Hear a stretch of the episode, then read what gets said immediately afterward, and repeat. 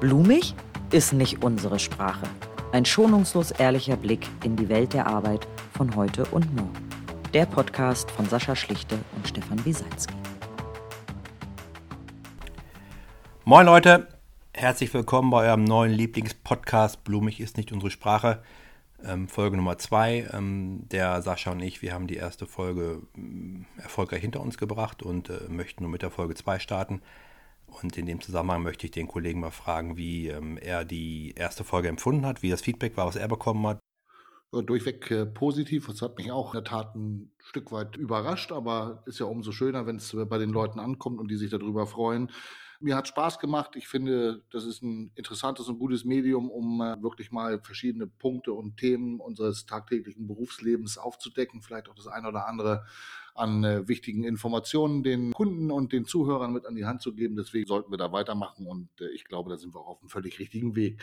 Ich freue mich ganz besonders auf die heutige Folge, weil es ja Themen sind, die uns alle ja ordentlich beschäftigen in der aktuellen Zeit. Aber da kommst du ja gleich nochmal mit zu. Du erzählst ja ein bisschen was, was wir uns heute mal ein bisschen näher zu Gemüte führen wollen. Genau. Wir haben uns heute vorgenommen, dass wir über das Thema Arbeitgeberattraktivität sprechen, obwohl man da überlegen muss nach den heutigen Genderregeln, ob das überhaupt nur so heißen darf, ja.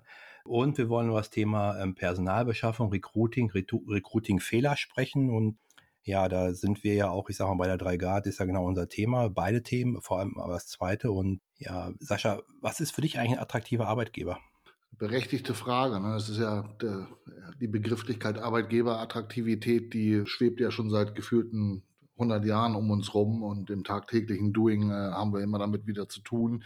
Für mich, wenn du mich ganz persönlich fragst, ist ein attraktiver Arbeitgeber genau der, der es versteht, die Leute auf partnerschaftlicher Ebene abzuholen und über eine gewisse Authentizität und eine Herzlichkeit den Schlüssel zur jeweiligen Persönlichkeit der anderen Menschen, äh, sprich der Mitarbeiter zu finden. Und auf der anderen Seite eben halt auch sich vielleicht selbst gar nicht so wichtig nimmt. Ne? Also du weißt selbst aus unserem äh, tagtäglichen, da wird mit dem Kicker, mit dem Obstkorb, mit weiß der Kuckuck was gewunken und propagiert, aber das macht nicht einen attraktiven Arbeitgeber aus. Einen attraktiven Arbeitgeber macht meines Erachtens nach aus, wenn sie es verstehen, die Leute tatsächlich mit einzubinden, in die Verantwortung zu nehmen und denen ein gutes Gefühl zu geben, dass du morgens nicht aufstehst mit Bauchschmerzen als Arbeitnehmer, weil du wieder acht Stunden vor der Brust hast, sondern einfach gerne hingehst und gar nicht drüber überlegst, überlegst, ob es Arbeit ist oder nicht Arbeit ist. Hm, also hat nichts mit der Optik des Arbeitgebers zu tun.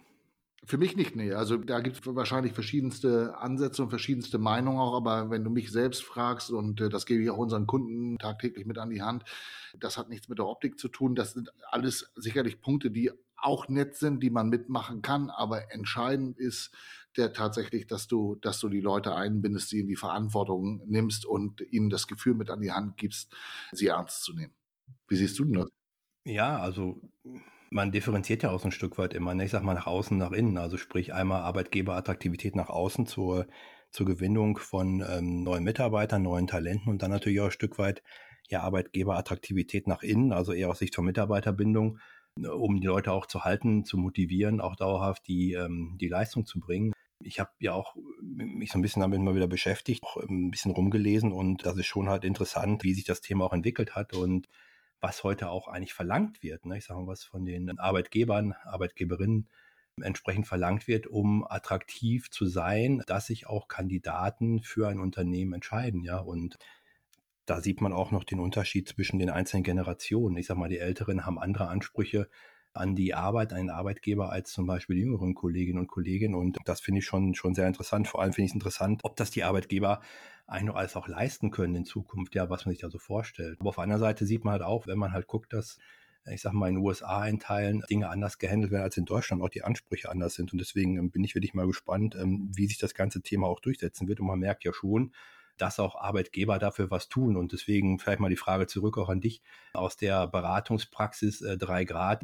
Was hast du eigentlich so Erfahrungen bisher? Also du kennst ja bestimmte Unternehmen auch schon länger, die auch länger betreuen. Hast du da festgestellt, dass sie sich auch schon verändert haben, also was das Thema Attraktivität angeht? Also ich sag mal von vielleicht vor drei, vier, fünf Jahren zu heute?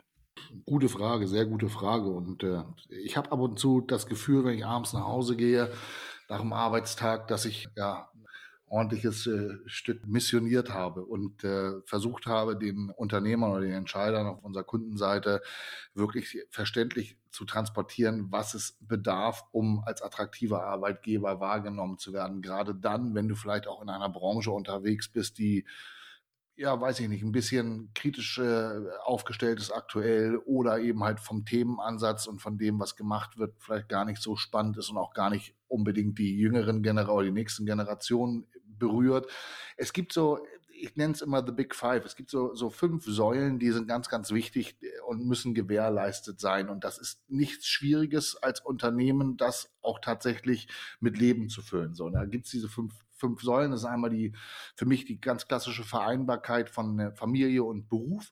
Das ist heutzutage in aller Munde. Das wird gefordert, äh, dass eben halt nicht nur zehn oder zwölf Stunden gearbeitet wird, sondern dass man seinen Kindern gerecht wird, seiner Familie gerecht wird. Das haben wir nahezu in jedem einzelnen äh, Kandidateninterview, das gefragt wird, wie dort die Vereinbarkeit aufgestellt ist. Die zweite Säule ist für mich das Thema der Weiterbildung und Qualifikation, wobei das ja nichts Neues ist, aber das ist das, was ich vorhin einleitend meinte, die Leute in die Verantwortung zu nehmen, zu gucken, wo sind die Potenziale, wie können wir diese einzelnen Menschen, die wir bei uns an Bord haben, die überlebenswichtig für uns als Unternehmen sind, wie können wir sie auch an uns binden? Das tust du definitiv, indem du sie auch weiter qualifizierst.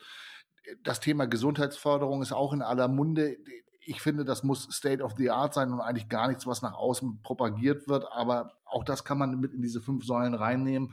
Und für mich aus meiner ganz eigenen Beraterpraxis sage ich immer ehrlich, Führung. Nicht jeder kann führen und nicht jeder ist, ist der Vorgesetzte, der gewünscht ist. Aber moderne Führung kann man auch ein bisschen lernen. So und für mich gehört einfach, oder das kann man ja auch in seiner eigenen Vergangenheit sehen. Ich habe jetzt jahrelang mein Unwesen im Profisport getrieben.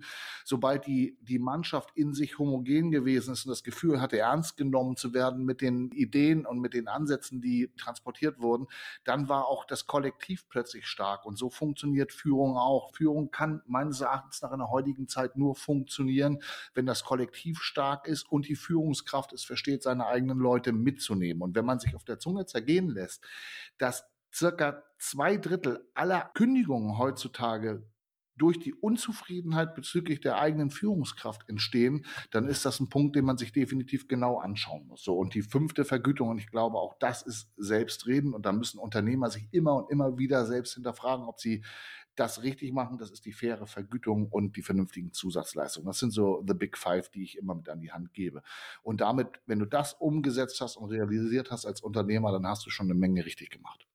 Ja, ich habe jetzt auch ein bisschen rumgelesen und gerade so im Tech- und IT-Bereich, da ähm, ist es ja auch so, ich sag mal aus Thema Vergütung zum Beispiel, wo man gar nicht mehr drüber, drüber reden muss, ja, wo einfach vorausgesetzt wird, dass man vernünftig bezahlt wird, ja, wo all, alleine die Bezahlung an sich selbst auch kein ein Einstellungsmerkmal mehr ist. Ne? Und es ist ja auch nicht so, dass alle nur noch auf Geld im Prinzip aus sind. Ne? Das hast du eben auch gesagt. Und ich hatte mal bei Instagram jetzt so eine kleine Umfrage gemacht, die läuft halt gerade und da sieht man halt schon, dass es einen Unterschied ähm, gar nicht wirklich gibt. Ne? Je nachdem, welche Person du halt ähm, vor dir hast und äh, wie gerade die Lebenssituation ist, so wählt sie im Prinzip auch ihre, ihre Benefits im Job. Und ich glaube, das ist halt ganz, ja. ganz, ganz entscheidend für, für einen Arbeitgeber auch, ja, dass er im Prinzip es schafft, ein breites Portfolio an, genau wie du eben gesagt hast, ich sag mal, an Gesundheitsvorsorge, an, an guten Gehalt, an Weiterbildungsmöglichkeiten, an guten Strukturen, also anbietet ähm, und auch Flexibilität. Ja, ich sag mal, gerade für, für Eltern oder auch für Alleinerziehende ist das Stück Flexibilität wichtiger als vielleicht für andere. Ja, und ich glaube, das ist auch entscheidend für einen Arbeitgeber, dass er sich darüber Gedanken machen muss, dass es ausbalanciert. Ja, und nicht einfach so pauschal sagt, so da ist mein Angebot, sondern dass man es auch ein Stück weit äh, individualisieren muss. Ja. Ja, finde ich genau richtig. Und, und also wenn wir eins verstehen müssen und allesamt verstehen müssen, das Thema der Personalbeschaffung heute ist nicht mehr damit getan, indem ich sage, weißt du was, lieber Kandidat, liebe Kandidatin, das sind die Parameter, wie du es gerade gesagt hast, und friss Hund oder stirb, sondern das Individualisieren auf die Bedürfnisse des jeweiligen in einem völlig arbeitnehmerorientierten und gesteuerten Markt. Das vergessen ja die meisten. Ne? Oder oftmals, das können wir auch gleich nochmal in der Folge ein bisschen beleuchten, oftmals ist es so, dass Unternehmer auch so dann sagen, nö, mache ich nicht mit und den Trend gehe ich nicht mit und nö, die Gehälter zahle ich nicht und das will ich nicht, ist doch alles Quatsch. Okay, das kannst du machen, aber wenn du es nicht verinnerlichst und verstehst, dass dieser Markt das aktuell fordert, dann musst du dich auch nicht wundern, wenn du nicht die richtigen Köpfe kriegst. Ja, genau. Und ähm, das ist, glaube ich, auch ein, auch ein wichtiger Punkt, ne? dass man dass ich ja einfach muss halt erkennen und anerkennen, dass sich die Welt des Arbeitgebers auch ein Stück weit dahingehend ändert, vom Arbeitgebermarkt hin zum Arbeitnehmermarkt. Ne, wenn wir gucken, den haben wir ja, ja schon ja. Ich weiß. Ich, ja, also das ist ja nicht, das ist ja nee, nee, aber es wird dann noch verstärkt, äh, verstärkt werden. Ja, und ich sag mal, dadurch, dass auch viele Babyboomer ausscheiden jetzt und ähm, ich habe jetzt noch gelesen, ähm, bis 2035, glaube ich, werden wir drei Millionen Fachkräfte werden uns fehlen und, ähm, ja. und demzufolge ist die Macht im Prinzip des Nachfragens auf der Arbeitnehmerseite. Ja, und wenn man das als Unternehmen natürlich nicht anerkennt und zieht seinen Stiefel durch, da muss man sich natürlich nicht wundern, wenn man ähm, keine Leute bekommt oder Leute auch noch gehen. Ja, und deswegen, ich sag mal, solange wir uns an der Vollbeschäftigung bewegen, ja, und Fachkräfte fehlen, wird man aus der Situation nicht rauskommen. Deswegen glaube ich schon, dass es äh, jedem gut geraten ist, ähm, sich mit dem Thema zu beschäftigen ja, und wirklich mal zu überlegen, okay, was kann ich leisten? Ich meine, man muss natürlich auch schon gucken, ein großes Unternehmen kann natürlich andere Dinge leisten als vielleicht auch ein kleines, einfach vom, vom Budget her, ja. Aber trotzdem können auch kleine Unternehmen was tun, ja. Und glaub, ich glaube, oftmals muss der Unternehmer, der Vorstand, der Geschäftsführer auch mal seinen Schatten springen, ja auch mal sagen, okay, ich muss das so akzeptieren, dass es so ist und ich muss mich entsprechend aufstellen, ja. Ja, und da, da haben wir zum Beispiel, um da mal den, den äh, Schulterschuss zur Folge einzunehmen, haben wir oftmals auch ein Generationenthema. Auch gerade, wir sind ja nun als Personalberatung spezialisiert in verschiedenen Branchen, aber tummeln uns ganz viel im, im Markt der Energiewirtschaft und der Telekommunikation. Und wenn wir den Markt der Energiewirtschaft uns mal ein bisschen genauer zu Gemüte führen, dann hast du die Stadtwerkelandschaft da, die ja eh tarifgebunden sind und damit ja eh schon wenig attraktiv vom gehaltlichen Aspekt, weil der Tarifvertrag in seinen Strukturen eben halt nicht das hergibt, was der freie Markt aktuell bezahlt. Aber wenn du dann noch ein Oldschool Geschäftsführer da sitzen hast, der in den 80er oder 90er Jahren hängen geblieben ist und das auch so weiter, weiter fortführen will, dann muss man sich nicht wundern, dass das nicht funktioniert mit der Personalbeschaffung. Und gerade im Stadtwerkeumfeld, das finde ich ist eigentlich mal ein ganz, ganz spannendes äh, Beispiel, da brauchst du verschiedenste Fachkräfte, verschiedenste Ingenieure in Bereichen, die es nicht in breiter Masse äh, in Deutschland gibt. So, und demzufolge musst du dich natürlich schon ein bisschen hübsch machen, um für diese Menschen attraktiv zu werden. Und ja, es funktioniert nicht immer nur über Geld. Es gibt auch andere Mittel und Wege. Ähm, das geben wir, geben wir unseren Kunden gerade auch im Stadtwerkeumfeld gerne mit an die Hand. Aber wenn ich heutzutage meinen Kindern oder anderen Menschen beschreiben sollte, wie mein Job aussieht als Personalberater, so sage ich immer, wir sprechen vom Suchen und Finden. Also wir sind dafür da, zu suchen, wirklich jeden Stein hochzuheben, runter zu gucken, ob dort die geeigneten Kandidaten sind. Und wenn wir den dann gefunden haben und dieser Mensch tatsächlich auch eine Wechselmotivation in sich trägt, dann müssen wir gemeinsam mit unserem Mandanten, unserem Kunden alles dafür tun, den zu begeistern von dem ja. Job. Und das machst du als erstes über Persönlichkeit. Ja, genau. Und es ist ja, es ist ja ein Stück wie mittlerweile wie auch Vertrieb. Ne? Du brauchst eine, du, du, du bist ja Verkäufer im Prinzip. Ne? Und das ist halt der Unterschied. Ne? Man, man bewirbt sich nicht mehr irgendwie, sondern man verkauft im Prinzip die Firma ein Stück weit beim Kandidaten. Ja, und wenn man da, ich sag mal, auch vernünftige äh, Gründe in der Hand hat, warum die Firma attraktiv ist, ist genauso, wenn ein Vertriebler sein Produkt verkaufen möchte. Ja, der muss auch sagen, okay, Bedarfssituation klären, äh, Benefits rausstellen, Richtig. ja, ähm, und so weiter und so fort. Und genauso ist es ja im Prinzip in der Personalberatung auch. Ja, das ist halt genau der Unterschied ne, zwischen aktiv und passiv reagieren. Ja, und äh, ähm, demzufolge glaube ich, ist das schon halt, du sprichst es ja an, gerade Stadtwerk, ich meine, es ist ja auch bei uns in unserer Branche hier ähm, ist ja unsere Kernbranche, in der wir uns bewegen und das merken wir natürlich schon. Ich sag mal, dass da auch ein Umdenken stattfinden muss, weil ich einfach bestimmte Restriktionen habe, aus denen ich nicht rauskomme, wie Tarifverträge zum Beispiel.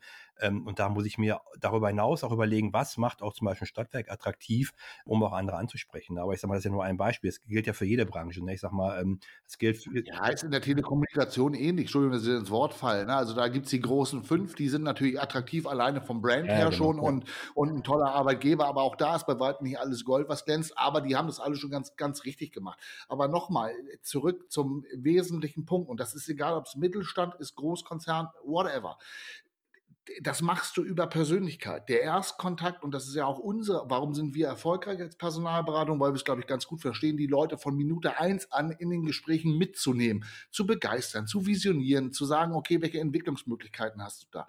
Wenn du dann aber auf der anderen Seite in den Folgeschritten, wenn's, wenn die Kandidaten präsentiert werden, wenn sie zum ersten Gespräch beim Kunden gehen, dann so einen alten, Entschuldigung, Stiesel da sitzen hast, der wirklich nur überzeugt, weil er Empathieautist ist, ähm, dann kann das nicht funktionieren verlieren. So, und da muss angesetzt werden. Da müssen wir oder sind wir auch tagtäglich immer verpflichtet, als Personalberater genau hinzugucken, wie funktioniert unser Kunde, wie funktionieren die einzelnen Entscheider, die in den Recruiting-Prozess mit involviert sind. Das machst du über Persönlichkeit, das machst du über einen Zugang, das machst du über Authentizität, das machst du über, über eine gewisse Herzlichkeit. Damit lockst du Leute. Und dann sind Themen wie Geld, Benefits im Drumherum. Das ist Beiwerk, das kriegst du gut bespielt, wenn du den Menschen von dir selbst überzeugen kannst. Und da liegt der Hase im Pfeffer, da und nirgends anders. Das ist als ganz klarer Appell nach Ja, genau, der Hase im Pfeffer, richtig. Der Hase ja. im Pfeffer, genau, ja. Aber nochmal eine andere Frage. Ähm, glaubst du denn, dass es wirklich ein Generationenthema ist oder ist es, ein Teil nicht auch ein persönliches Thema? Ne? Ich sag mal, ähm, weil ich glaube schon, dass man nicht pauschal sagen kann, dass die, ich sag mal, ältere Generation nicht verstanden hat, wie man eine Firma attraktiv macht. Ja, ich habe schon auch das Gefühl, dass eine Mischung ist, ja. Und wie, wie, wie. Was heißt nicht verstanden? Also, das, das, nein, natürlich verspreche ich denen das Verständnis nicht ab. Es ist bloß eben halt die Bereitschaft, auch auf gewisse Begebenheiten, Marktbegebenheiten zu reagieren. Die ist oftmals nicht mehr vorhanden. Und ja, das ist ein Generationenthema. Schaust du dir ohne das pauschalisieren zu wollen, Ausnahmen bestätigen da natürlich auch die Regel, aber schaust du dir die äh, Ü55-Geschäftsführer eines Mittelständlers an, so sind die oftmals weniger bereit, auf die Marktbegebenheiten zu reagieren, als zum Beispiel der, ich sag mal, Enddreißiger, der in der verantwortlichen Position sitzt. Woran das liegt, da können wir jetzt drüber mutmaßen. Das hat natürlich mit ja, ich glaube auch noch intrinsischer Motivation zu tun und dass ein N50er nicht unbedingt mehr so hoch motiviert ist wie vielleicht ein Mit-30er, der sich irgendwie noch beruflich auch finden muss und seine, seine Duftmarke absetzen muss. Das liegt in der Natur der Dinge. Ja, es ist ein Stück weit Generationenthema, aber nicht ausschließlich. Hm. Ja, also ich bin auch mal gespannt, wo sich die ganze Reise dahin bewegen wird, weil es wird ja eher schlimmer als besser werden und ähm, Demzufolge denke ich schon, müssen die Firmen noch einiges tun und sich auch da wirklich mal mit sich selbst beschäftigen und auch vielleicht mal externe Hilfe in Anspruch nehmen, wenn sie alleine nicht aus dieser Betriebsblindheit im Prinzip rauskommen. Und nur wichtig ist auch dabei wieder, es hilft ja nicht, sich andere, so wie, so wie jetzt zum Beispiel die drei Grad, an Bord zu holen, wenn man aber am Ende es nicht umsetzt. Ja, also das, auch das ist ja so ein Punkt. Man muss sich einfach. Ja, man, typisches Beratung. Ja, man muss sich ne? einfach ja, beratungsresistent. Man muss sich einfach auch mal, ja. ähm, wenn man sich wirklich, wenn man wirklich Geld in die Hand nimmt und am Ende auch Leute einkauft, auch mal sich darauf verlassen und sagen, okay, wir machen das mal, wir probieren es mal aus. Ja, ich sag mal, von, von Probieren, da ist noch keiner jetzt gestorben in dem Moment, ja. Und zu sagen, okay, wir machen das mal zwei Jahre und ändern mal bestimmte Verhaltensweisen, verändern unseren Auftritt, verändern unsere Recruiting-Strategie oder wie auch immer. Und dann gucken wir mal, ob wir ähm, damit erfolgreicher werden. Und deswegen auch nochmal jetzt einen zweiten Punkt, den wir ja bereden wollten. Du hast das hier eben schon ein paar Mal angesprochen. Ähm, ähm, wenn wir dann irgendwie es geschafft haben, uns zumindest einigermaßen attraktiv darzustellen, was ja auch schon, ich sag mal, grundsätzlich aktuell noch ein Problem ist bei vielen Firmen. Wo sind denn noch so Fehler, warum am Ende sich Kandidaten nicht für die, für die Firma entscheiden, obwohl vielleicht das Gehalt einigermaßen passt und äh, ich meinen Obstkorb bekomme? Ähm, wo, was gibt es noch für Punkte, wo, wo am Ende ähm, Kandidaten auch dir gegenüber sagen, nee, Herr Schlichter hat nicht gepasst, ähm, ich habe mich anders entschieden? Also ich möchte noch mal einen Schritt zurückgehen ein ganz, ganz wichtiger Punkt, den wir wirklich in die Welt raustransportieren sollten und auch müssen und den auch die Unternehmen, gerade auch der Mittelstand und die kleineren Unternehmen verstehen müssen. Recruiting, Personalbeschaffung muss Chefsache sein.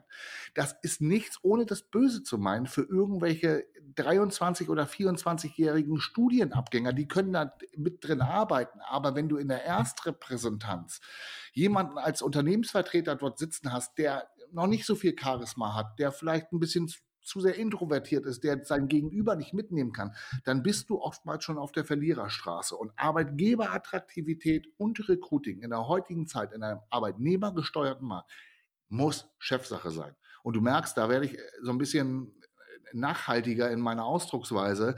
Was meinst du, wie oft ich hier den Telefonhörer auflege, nachdem wir mit unseren Mandanten gesprochen haben und denke, mein Gott, das ist doch nichts Schwieriges, das ist keine Raketenwissenschaft, sondern versteh doch einfach, dass es für dich als Unternehmer, gerade im Mittelstand, gerade auch bei den Stadtwerken, bei den kleineren, wenn wir da das Beispiel mal belassen, das kann existenziell werden, wenn du diese Leute nicht mehr findest. Warum gibst du da nicht mehr Mühe rein und mehr Aufmerksamkeit rein?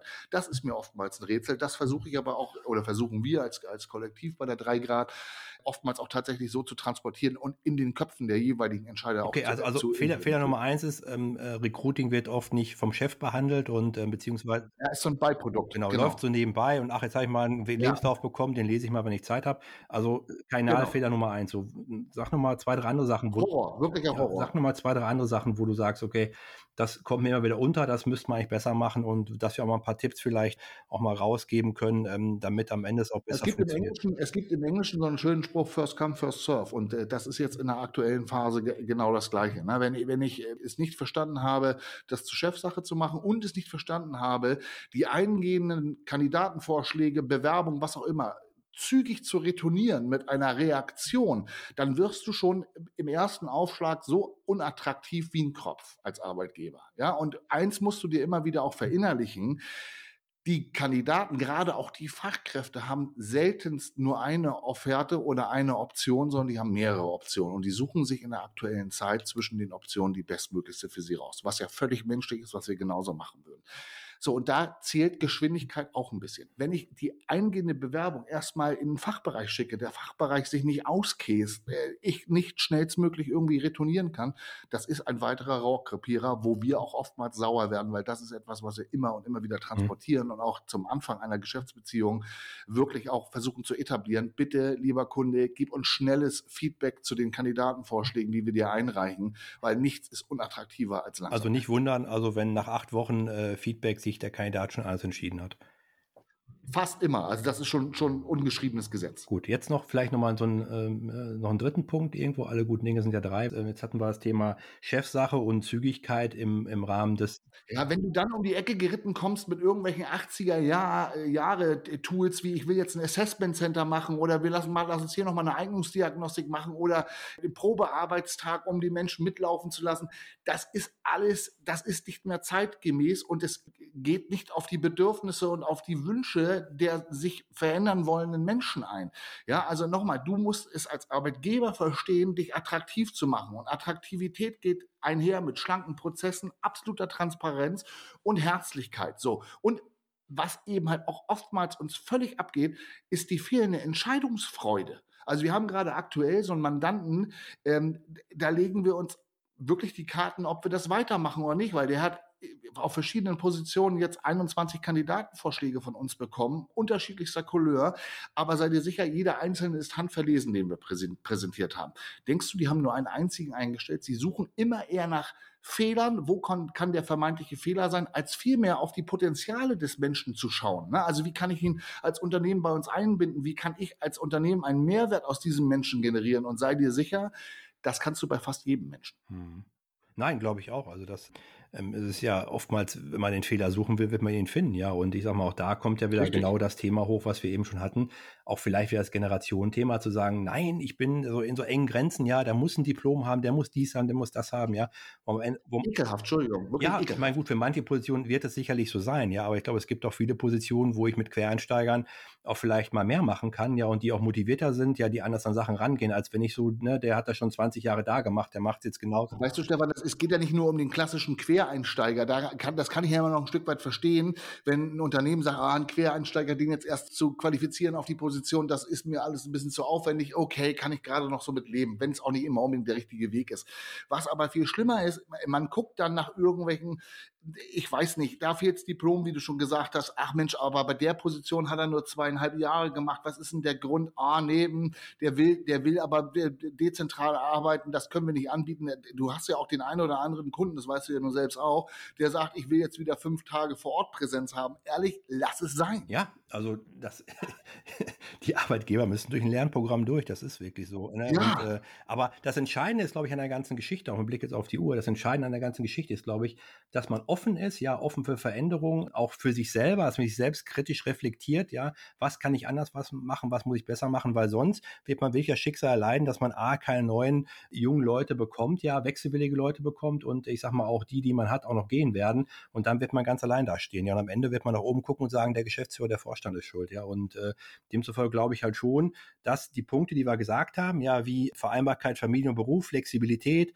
betriebliche Gesundheitsvorsorge, ähm, das Thema faire Vergütung, Zusatzleistung, ja, moderne genau, Führung, genau, Weiterbildung, moderne Führung, moderne Arbeitsstrukturen, ein gutes Klima und auch noch was ganz wichtig ist, glaube ich, was ich mitbekomme, auch Sinnhaftigkeit in der Arbeit, ja, zu sagen, okay, das Ganze muss sinnstiftend sein, ja, ich muss irgendwie auch erkennen, das macht Sinn, das macht auch Spaß, ja, damit habe ich irgendwie einen gewissen Wert, auch den ich schaffe, eine gewisse Nachhaltigkeit und nicht einfach nur stumpf irgendwas abzuarbeiten, wo ich auch nicht in Entscheidungen mit eingebunden werde. Also ich glaube, das auf jeden Fall hilfreich für Arbeitgeber als Tipps und was du noch gesagt hast, vielleicht nochmal auch das Thema Fehler im Recruiting, hast du gesagt, okay, Chefsache ist das A und O, das muss vom Chef auch gerade für wichtige Positionen, muss das mit. Ja, oder vom Fachbereichsleiter oder von wem auch immer, genau, das kann nicht auf Sachbearbeiterebene Genau, also nicht der klassische, ne, ich sag mal, Personalsachbearbeiter, sondern wichtig zu sagen, okay, da muss die, die, Führungskraft aus dem Fachbereich mit an Bord, die muss Interesse haben, die muss auch entsprechend eingebunden sein. Du hast gesagt, wir müssen zügig agieren im Prozess, ja, nicht zu lange warten, ja, nicht erstmal sagen, ach, ich bin erstmal acht Wochen im Urlaub, ja, und dann gucke ich mir die Werbung an, sondern nein,